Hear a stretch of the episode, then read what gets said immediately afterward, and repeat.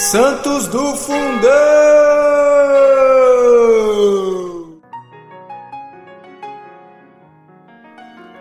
Olá, hoje vamos ouvir um pouquinho sobre Santa Zita de Luca, serva durante toda a sua vida. Zita nasceu nos albores do século VIII de pobres camponeses do povoado de Monte Segrade, a oito milhas de Luca. Teve um tio e uma irmã que morreram no odor de santidade. Ela ultrapassou a ambos. Com a idade de 12 anos, entrou para o serviço de um nobre habitante de Luca chamado Fantinelli, cuja casa, confinada na igreja de São Fridiano, ali ela permaneceu como humilde serva até a morte, perto de 50 anos depois. Pobre que era, Zita amava os pobres com uma ternura de mãe. O modesto salário que o recebia por fora tudo era para eles. Visitava sobretudo os pobres doentes, consolando-os com afeição cordial e privando-os mesmo do necessário para propiciar-lhe qualquer coisa que lhe causasse prazer. Mais uma vez, Deus pessoalmente veio em socorro da caridade. Um peregrino, ardendo em sede e calor, pediu-lhe um dia uma esmola. Não tendo absolutamente nada, não sabia o que fazer. Subitamente lhe disse que esperasse um momento. Encheu de água um vaso e levou ao peregrino, fazendo o sinal da cruz. Tendo-o provado, o peregrino bebeu a largos sorbos. A água fora transformada no vinho mais delicioso que beber em toda a sua vida. O alimento que lhe cabia na casa, raramente ela o tomava, mas reservava tudo para algum pobre ou doente dispunha de um leito conveniente, mas empregava-o para esquentar os pobres. Para ela reservava terra nua ou uma tábua. Todas as misérias corporais e espirituais excitavam nela uma comiseração eterna. Era costume, quando os magistrados deviam condenar à morte um criminoso, anunciá-lo com um dobrar dos sinos. A esse sinal, a pobre serva se punha em oração com lágrimas nos olhos, a fim de obter para o infeliz a salvação da alma. Doce, humilde, submissa para com todos, Zita era de coragem intrépida com relação aos libertinos. Um dos domésticos quis atentar-lhe contra o pudor, e ela dilacerou-lhe o rosto com as unhas. Para conservar o precioso tesouro, juntava prece quase contínua ao jejum e à mortificação. Levantava-se meia-noite, assistia às matinas na igreja vizinha de São Fridiano e rezava com lágrimas por si e pelos outros. Estes exercícios de piedade e caridade não impediram Zita de servir os patrões com pontualidade, humildade e afetuosa. Quando acontecia de que se irritassem contra ela ou contra outras pessoas, lançava-lhes aos pés, conquanto nem, nenhuma culpa lhe coubesse, pedindo-lhes humildemente perdão. Essa humildade, juntamente com outras virtudes, inspirou-lhe religiosa veneração por ela. Uma noite de Natal em que fazia frio rigoroso, Zita dispunha-se a ir às matinas o patrão lhe disse: Como queres correr à igreja num tempo tão frio, a ponto de mal nos podermos abrigar aqui com todas as nossas vestimentas? Tu, sobretudo, que estás esgotada pelo jejum, vestida tão precariamente e que vais sentar sobre um pavimento de mármore? Ou ficas aqui e faltas às tuas santas orações? Ou tomas sobre os teus ombros o meu manto de peles para te garantir do frio. Zita, não querendo faltar a um ofício tão solene, partiu com o manto. Quando o patrão lhe disse, como que pressentindo o que ia acontecer: Toma cuidado, Zita, para não deixares o manto a outrem, para que não sofra eu o prejuízo e tu grave irritação da minha parte. Ela lhe respondeu: não temas, Senhor, vosso manto será bem guardado. Já dentro da igreja percebeu um pobre seminu que tiritava e batia os dentes de frio. Emocionada, Zita aproximou-se e lhe disse: Que tendes, meu irmão? De que você queixais? Este, olhando com o rosto plácido, estendeu a mão e tocou o manto. Imediatamente Zita tirou-o do ombro e vestiu o pobre e lhe disse: Tomai essa pele para vós, meu irmão, até o fim do ofício, e então me restituireis. Não vos afasteis, porque vos levarei para casa e vos esquentarei. Dito isso, foi postar-se à direita, onde o ordinário orava.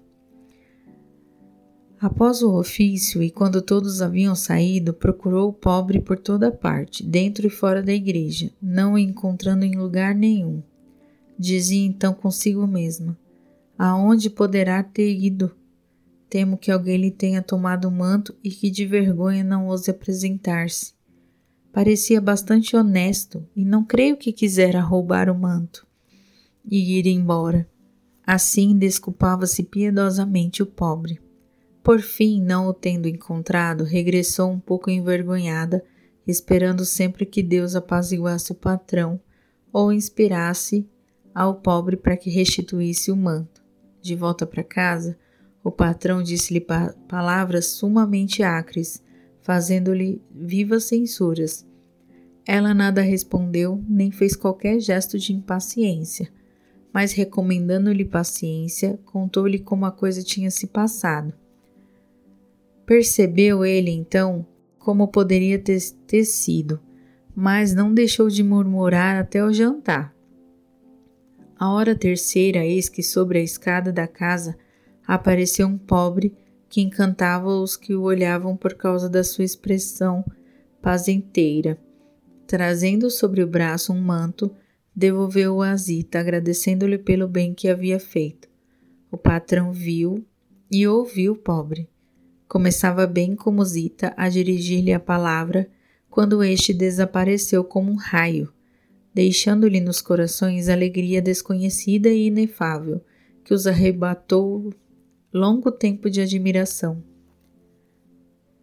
Quando a bem-aventurada Zita progredira em idade e em perfeição, os nobres a quem servira desde tão longo tempo não mais se permitiram considerá-la uma criada, mas unicamente serva de Deus. Deixaram-lhe liberdade para fazer o que quisesse, fornecendo-lhe liberalmente, como a uma filha, tudo o que podia convir-lhe. Zita, que amava a pobreza voluntária, sendo pobre, mas ainda a amava quando podia praticá-la sem qualquer obstáculo. Livre para fazer o que quisesse, não serviu menos humildemente, nem menos afetuosamente aos patrões, nem os achaques da velhice, nem a fraqueza lhe diminuíram o fervor e as austeridades. Deus, que havia acumulado de tantos favores desde os mais verdianos da vida, cumulou ainda mais quando o fim se aproximou. Ao delinear-se o fim, mais ela se desprendeu da terra e aspirou ao céu. No ano de 1272 da era cristã, em 27 de abril, numa sexta-feira às três horas, munida dos sacramentos da igreja e rodeada de piedosas mulheres, sem qualquer sinal de dor nem agonia, os olhos levantados para o céu e as mãos postas, passou deste mundo para o outro. Uma estrela brilhante apareceu sobre a cidade de Luca, à vista de todos. A claridade era tal que não se eclipsava com a claridade as outras estrelas, nem com a claridade do sol. As crianças, sem que ninguém lhe houvesse transmitido a notícia, puseram-se a gritar incessantemente nas praças e ruas. Vamos, corramos à igreja de São Fridiano, porque Zita, a santa, morreu. A família dos Fantinelli preparou funerais adequados Todos a porfia se empenhavam em tocar o corpo da serva de Deus. Durante muitos dias foi impossível ao clero celebrar o ofício fúnebre, impossível proceder à sepultação. Noite e dia, uma multidão inumerável de estrangeiros e de todas as idades de ambos os sexos encheu a igreja, o claustro e as praças adjacentes. O povo se acotovelava em torno do corpo Cada qual queria obter relíquias das vestes, a ponto de terem tomado o cuidado de renová-las de tempos em tempos. Assim mesmo, várias vezes ficou seminua, para que o santo corpo não fosse feito em pedaços e para conter a multidão, homens piedosos e decididos, seja por um pretexto, seja por outro, transportaram-no para o recinto do coro no claustro, para o capítulo, para o refeitório, para o quarto de hóspedes e para os outros lugares do mosteiro, encerrando-a em caixas de madeira. Mas a multidão penetrava por todas as partes e de uma feita chegaram a quebrar as caixas. Milagres sem conta aumentaram a devoção. Os cegos viam, os surdos ouviam, os coxos andavam, os mudos falavam, os doentes eram curados. Enfim, o pior do o prior enfim, o prior do mosteiro, a conselho de pessoas sábias, particularmente dos irmãos pregadores e menores, encerrou o santo corpo num sarcófago de pedra, mas após alguns dias dele saiu um líquido que não cessava de operar milagres. Para testemunhá-lo, correram à tumba da santa, cardeais, arcebispos, bispos, príncipes, barões, cavaleiros de todas as partes do mundo. 150 desses milagres foram examinados e provados juridicamente. Não citaremos senão um. Em 23 de fevereiro de 1300, prenderam em Capua um jovem rapaz chamado Checo, com um tal Martim, os quais procuravam vender uma mula no mercado. Esta mula foi reconhecida e reclamada por um habitante de Sulmona, que acusava Checo e Martim de terem roubado. Um e outro foram presos. O hoteleiro junto ao qual estavam alojados trouxe aos juízes duas botas, nas quais se encontravam sete chaves que Checo lhe havia remetido. Os dois indivíduos assim suspeitos foram submetidos ao interrogatório. Martim confessou que havia roubado a mula e cometido muitos outros crimes. Checo sustentou que não era culpado, mas em seguida, vencido pelos tormentos, confessou que havia ajudado Martim em tudo o que acabava de confessar ter cometido. Ambos foram condenados à forca. A execução se deu no último dia de fevereiro. Dois guardas permaneceram junto ao patíbulo da manhã até a noite. Quando regressavam às suas casas, viram um dos enforcados que seguia dizendo: Santa Zida, Santa Zita, auxiliai-me. Tendo ainda as mãos agemadas e um pedaço de corda no pescoço, os guardas amedrontados apossaram-se de Chico e o levaram ao juiz.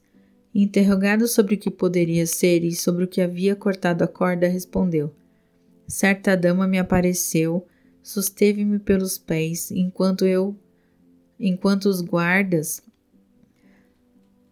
Certa dama me apareceu, susteve-me pelos pés enquanto os guardas estiveram junto de mim mas quando se voltaram, a dama cortou a corda e me disse: Vai embora, vai. Não apresentava ferimento senão nas pernas que estavam inchadas e negras de sangue, e dizia que soltasse por temor de Deus e da bem-aventurada Zita, porque queria ir a Luca apresentar-se à igreja da Santa. O juiz quis restituir-lhes as vestes, mas Checo recusou-as e disse que queria ir a Luca tal como descera do patíbulo com a corda no pescoço e as chaves que lhe havia atado. Os dois guardas, em presença do juiz e de várias testemunhas, prestaram juramento sobre os evangelhos que haviam montado guarda aos dois enforcados da manhã e à tarde, e foi lavado a ata. Em 25 de março do mesmo ano, Checo chegou a Luca, apresentou-se ao prior de Santa Zita a referida ata, com as chaves e o pedaço de corda.